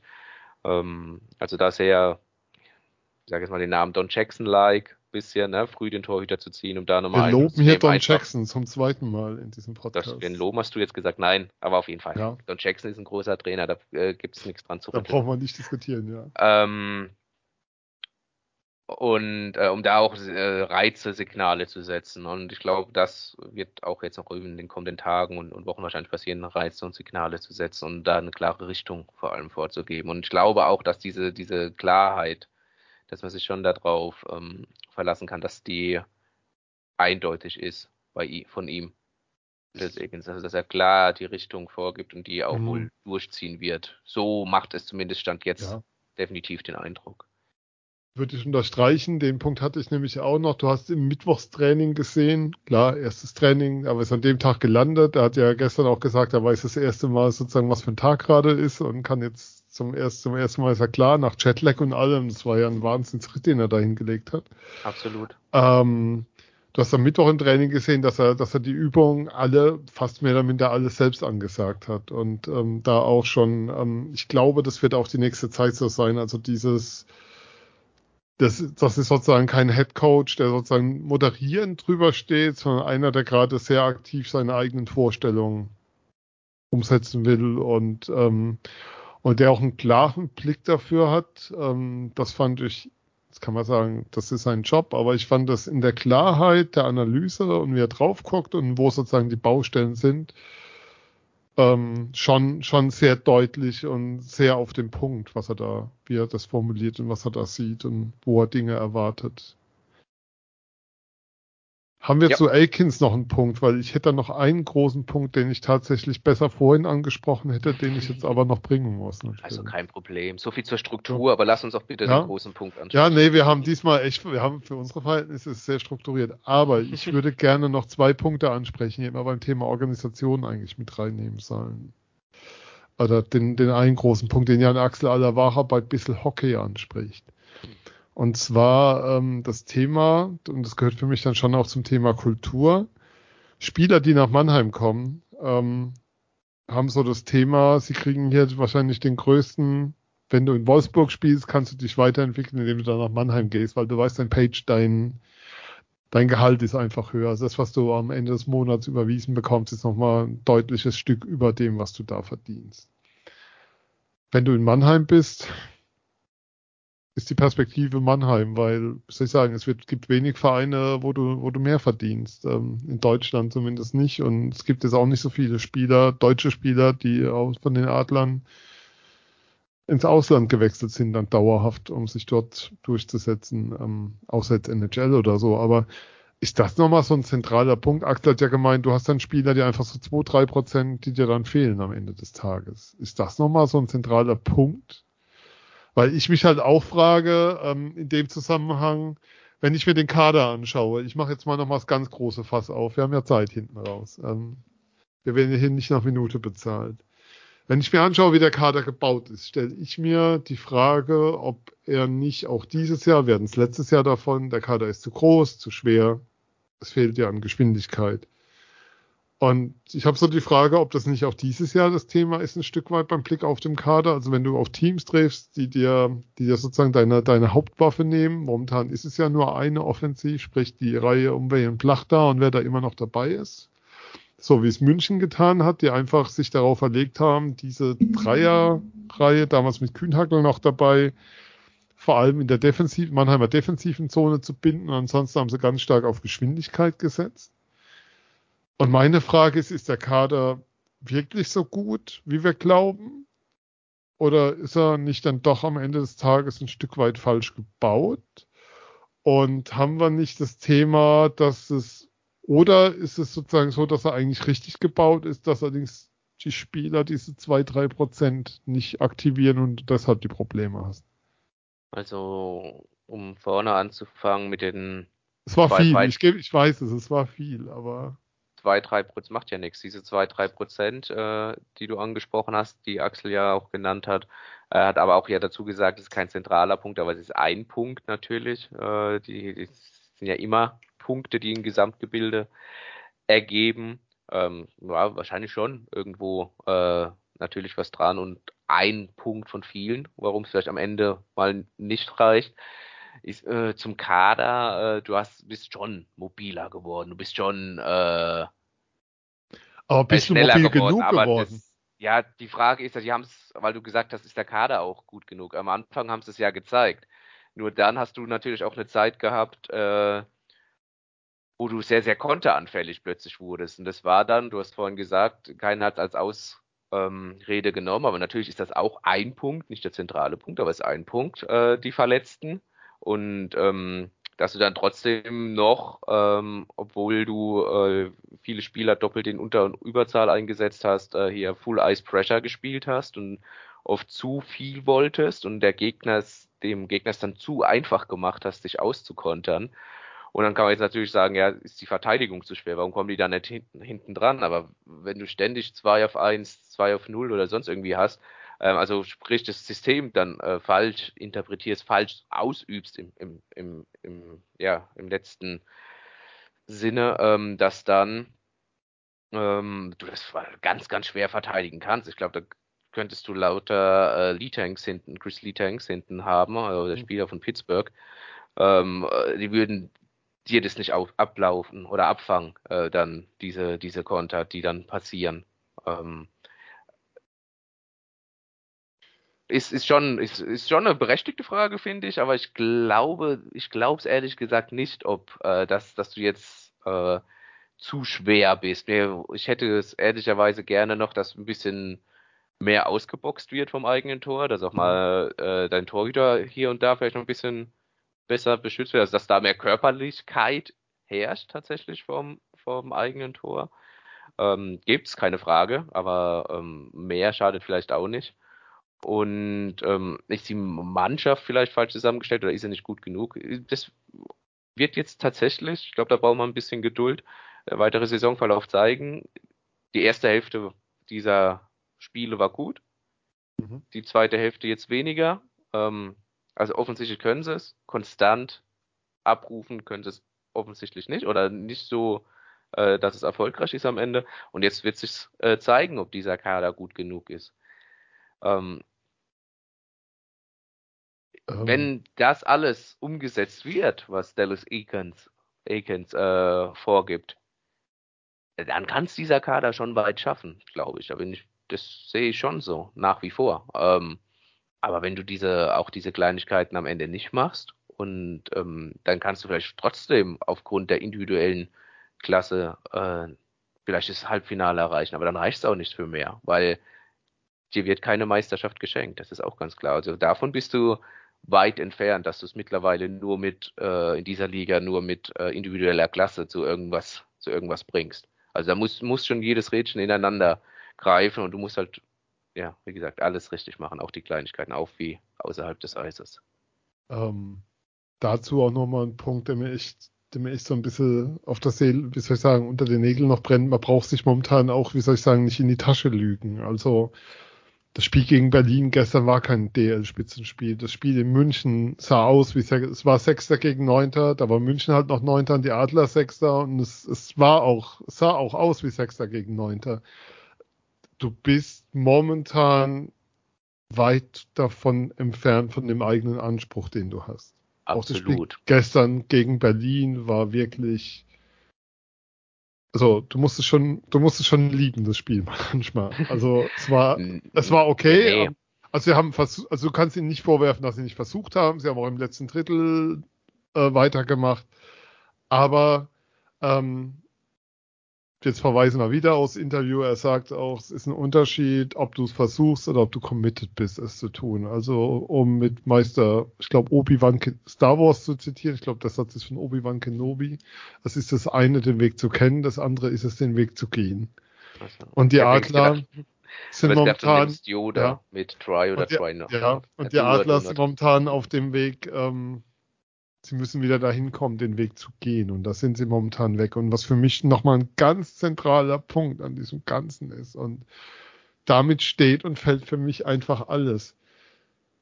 Diese Organisation muss es schaffen, eine dauerhafte Kultur hinzukriegen, wo die sozusagen, wo klar ist, hey, die Organisation steht. Ähm, es muss auch klar sein für Spieler, du kannst, wenn du nach Mannheim kommst und du gibst eben nur, von dir kommen nur 95 Prozent statt der 100, die, die auch in deinem Vertrag stehen, dann sitzt du eben mal draußen. Das war ein Punkt, den Axel angesprochen hat, dass ihnen die Alternativen gefehlt haben. Durch ähm, die Verletzungen, ja. Durch die Verletzungen. Ähm, wenn, wie gesagt, aus anderen Organisationen ist zu hören, ähm, dass da, dass da eventuell Spieler draußen gesessen wären. Also München hat letztes Jahr Tiffels, ähm, da hat in Playoffs lange Zeit gesessen, ähm, weil, weil es nicht gepasst hat. Ähm, und da ist für mich immer so ein bisschen der Punkt, dass ich in Mannheims Gefühl habe, dass es da zu viele Spieler gibt, ähm, die so im alten Bayern-Style bei Uli Hoeneß sich dann am Tegernsee ausgeheult haben, die da einfach einen sehr kurzen Draht haben in die Organisation rein. Ähm, das einfach hinderlich ist, ähm, um dauerhaft eine Erfolgskultur aufzubauen, weil eine Erfolgskultur macht sich von solchen Dingen unabhängig. Und ähm, das tust du nicht mit dem, was du hier gerade machst. Und das ist genau, da bist du genau wieder an diesem Punkt. Wenn du sagst, hier geht's nicht weiter, der Paycheck ist der höchste, ähm, dann brauchst du, also das ist ja erstmal nichts Schlechtes. Wie soll ich sagen, du kannst dass du hier starke und gute Spieler versammelst, ist ja erstmal nichts Negatives. Und dass du guckst, wie du mit denen Team baust, das erfolgreich ist, ist auch klar. Aber ähm, über allem, wie soll ich sagen, ähm, im Fußball gibt es den schönen Spruch, wichtig ist vorne, also sprich das Wappen, nicht das, was hinten drauf ist, also ähm, der Name des Spielers. Und ähm, aber dazu brauchst eben auch ähm, das, was vorne drauf ist, sprich die Organisation, die dir einen klaren Kanon und eine klare Struktur und eine klare Philosophie vorgibt und wo klar ist, dass an der nicht gerüttelt wird. Und solange das immer wieder erratisch über den Haufen geworfen wird, in dem Fall äh, 39 Tage nach einer Verlängerung äh, bis, bis in 2026, ähm, sorry, warum soll ich dann, warum soll ich dann an mein Maximum gehen? Also wie soll dann, wie soll dann dauerhaft eine Kultur entstehen, wenn immer wieder Dinge über den Haufen geworfen werden, wenn du weißt, pff, Ähm, ob der More, ob der sozusagen nächstes Jahr noch da ist, weiß ich jetzt nicht. Und da wäre tatsächlich ähm, schon, das, und ich möchte es eigentlich auch positiv beenden aus Mannheimer Sicht, die Hoffnung, dass du mit Dallas Aikens jemanden geholt hast, den du eben nicht nur bis Sommer geholt hast. Weil wenn du ihn nur bis Sommer geholt hast, dann sitzen wir nächstes Jahr da und dann geht dieses Karussell wieder von vorne los und dann geht die gleiche Chose wieder von vorne los und dann machen wir im November oder Januar oder wann auch immer wieder die Sendung, wo wir sagen, ja, war halt eine doofe Saison, neuer Coach, neuer Manager, neue Spieler, ähm, ist halt ein Übergangsjahr und jetzt von Playoffs ähm, sind sie in der Krise und dann rettest du irgendwie die Saison noch mit einer guten Viertelfinalserie und dann sagen wir am Ende, naja, eigentlich war es zu wenig, aber am Ende war es noch irgendwie ganz okay. Also irgendwann können wir dann auch unsere Sendungen auf Wiedervorlage legen. Da habe ich ehrlicherweise null Bock drauf. Naja, wenn der neue Coach noch da ist bis zum Ende der Saison und der neue Manager und nicht halt vor den Playoffs gegangen wird, dann kannst du ja so, zumindest mal sagen, dass Kontinuität da gelegen hat. Auch wenn es dann nur ja. äh, gute Viertelfinalserie war und im Halbfinale raus, aber dann, dass du darauf was weiterentwickelst, je nachdem, wie die Umstände sind. Aber ja. Ähm, aber mit so einer Struktur, wenn du jetzt im Sommer wieder beides wechseln würdest, ja, werden auch direkt wieder die Entschuldigungen eingepreist dafür, dass es eben nicht so läuft, wie es die Ansprüche haben, wie es die Ansprüche eigentlich hergeben. Ja, aber davon Und du gibst auch den Spielern direkt wieder die Entschuldigung damit. Klar, aber davon hatten wir es ja vorhin schon. Also ja? wenn, wenn dir Dallas Aikens jetzt wegbricht am, am Ende der Saison, du weder Trainer noch Manager hast, dann, dann ja, ja. ist das ein dann Riesenloch. Dann wir nächstes das, Jahr wieder, wieder die Sendung, die wir schon öfters hatten von Playoffs, wo wir gesagt haben, hm, mal gucken, wo wir landen. Aber ja. Ja, aber also ähm, Trainer kommen und gehen, wir bleiben da, können wir sagen. Wir haben es vor. Ja. Im Januar sind es übrigens sechs Jahre Eiszeit FM, können wir an der Stelle schon mal erwähnen. Wir wissen das natürlich, aber das geht an euch da draußen. Ja, also Geschenke werden jederzeit gern genommen. Ähm, ja. Wer uns bei Steady unterstützen mag, darf das auch gern tun. Der darf dann oder muss dann auch mit uns auf dem Mannheimer Weihnachtsmarkt. Das ist natürlich eine Drohung versprechen. Was wir jetzt noch zu sagen haben, ist, ihr könnt uns auch überall folgen, liken, aber das kennt ihr alles, müssen wir nicht tun. Ihr habt die Sendung bis jetzt gehört. Es ist über eine Stunde 20. Wenn hier meine Zeitnotizen stimmen, ähm, ja, es ist über eine Stunde 20 und jetzt kommen noch sechs Minuten Dallas Aikens für euch im Gespräch nach dem Spiel gegen die Eisbären Berlin gestern. Phil, es war mir ein Fest. Ebenso. Wir sind gespannt auf die nächsten Wochen. Ähm, kriegen wir vor Weihnachten nochmal was hin? Ja, müssen wir, oder? So eine erste Zwischenbilanz? Oder? Das ist ein Eiszeit FM, wir dürfen nie was versprechen, wann wir raus. Achso, ja, ähm, genau, wir haben ja gelernt, ähm, kurze, also Podcasts unter 15 Minuten halten und regelmäßig erscheinen sind die Erfolgsgeheimnisse. Das erklärt so einiges bei uns. In diesem Sinne, vielen Dank fürs Zuhören an euch. Ähm, das war unsere Sendung zu Dallas Aikens, beziehungsweise zu den Umwälzungen bei den Adler Mannheim, die dazu geführt haben, dass Dallas Aikens jetzt als Manager und Coach bei den Adler Mannheim ist. Jetzt viel Spaß beim Interview. Phil, wir sind raus. Bis dann. Tschüss. Ciao. Dallas, you've been here now for four days. Five days. I do. You tell me. It's all. Uh, to, you know what? Today, I'll tell you this. Today is the first day that I felt like kind of myself, like with the time change yeah. and the amount of uh, work and introductions and things you need to do. Um, I kind of was just sleeping yeah. when I could. So um, it, it's, but you wouldn't have any any other way. It's supposed to be like that. So it's. Uh, it's it's been a fun whatever it's been four or five days. Crazy ride, five days now. Um, landing on Wednesday, first game on Thursday. What have you seen from your team in these days? Well, they're trying, and um, so I'm encouraged by that. Uh, but the the thing where we want to get the team is, uh, I, I don't want them trying. I want them committed. There's a big difference to me than okay, I'm trying to do this, and then I'm committed uh, to doing it.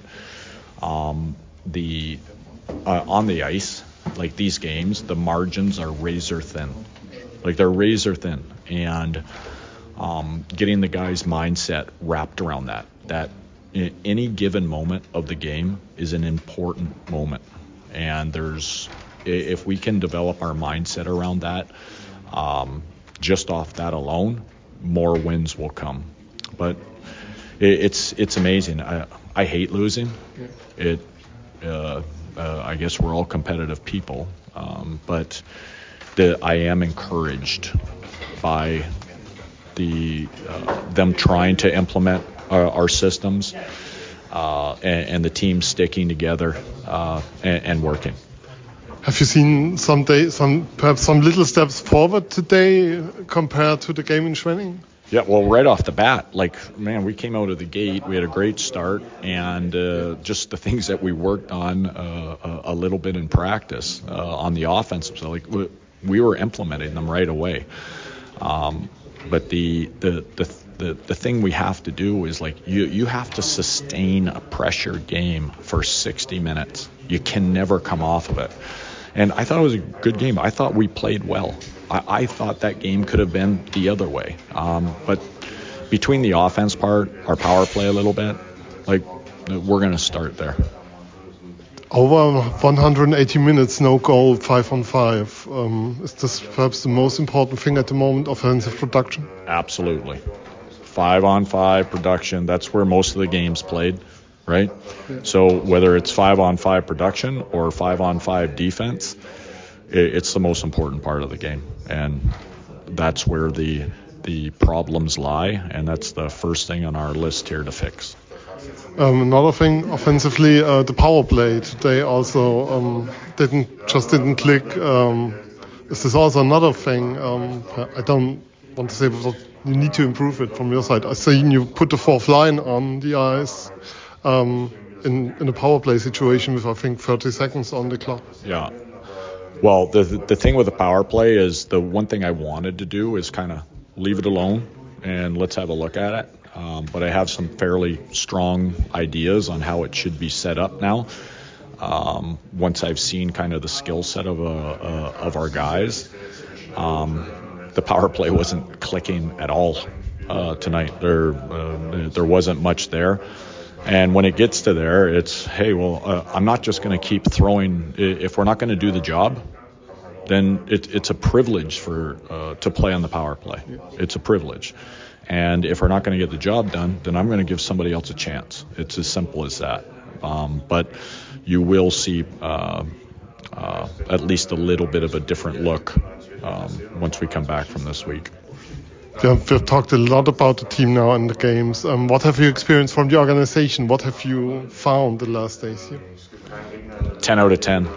Like, you know, I, have spent, uh, the, you know, the last four years in the National Hockey League.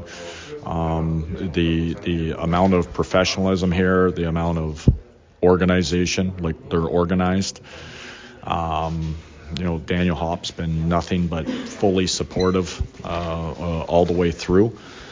Um, and, and the, the, the, the, very little time I've been able to be in the city, the, the, the people are incredibly um, uh, engaging, friendly.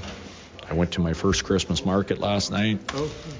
If we weren't playing today, I might have had a glass of that hot wine or whatever it was, but maybe tonight that'll be something we indulge in. So one last question: What is the biggest difference on and off the ice compared NHL to DEL? Uh, the workload, like the the National Hockey League, uh, 82 games yeah. every other night, and you just keep flying city to city to city, and it is a it's a marathon. It that, that's the biggest um, difference I see. Um, Perhaps from a coach's perspective, an advantage. You have more time to work with your team. Yeah, you have like the only time in the NHL you really get to work with your team is training camp, and then after that, you're just trying to make sure that they're fresh. You're trying to like tweak, get a little bit extra here and there. Um, but I, am pretty sure here over the next uh, two weeks, I just looked at our schedule very quickly before I came out, but like we've got a lot of practice yeah. time, and it's perfect time. Play Friday, Sunday. Yeah, it, it's it's perfect timing for what we need to do uh, uh, as a team with, with new coach, new manager. It's it's important. So thank you and good luck. All right. Thank you. Thank you.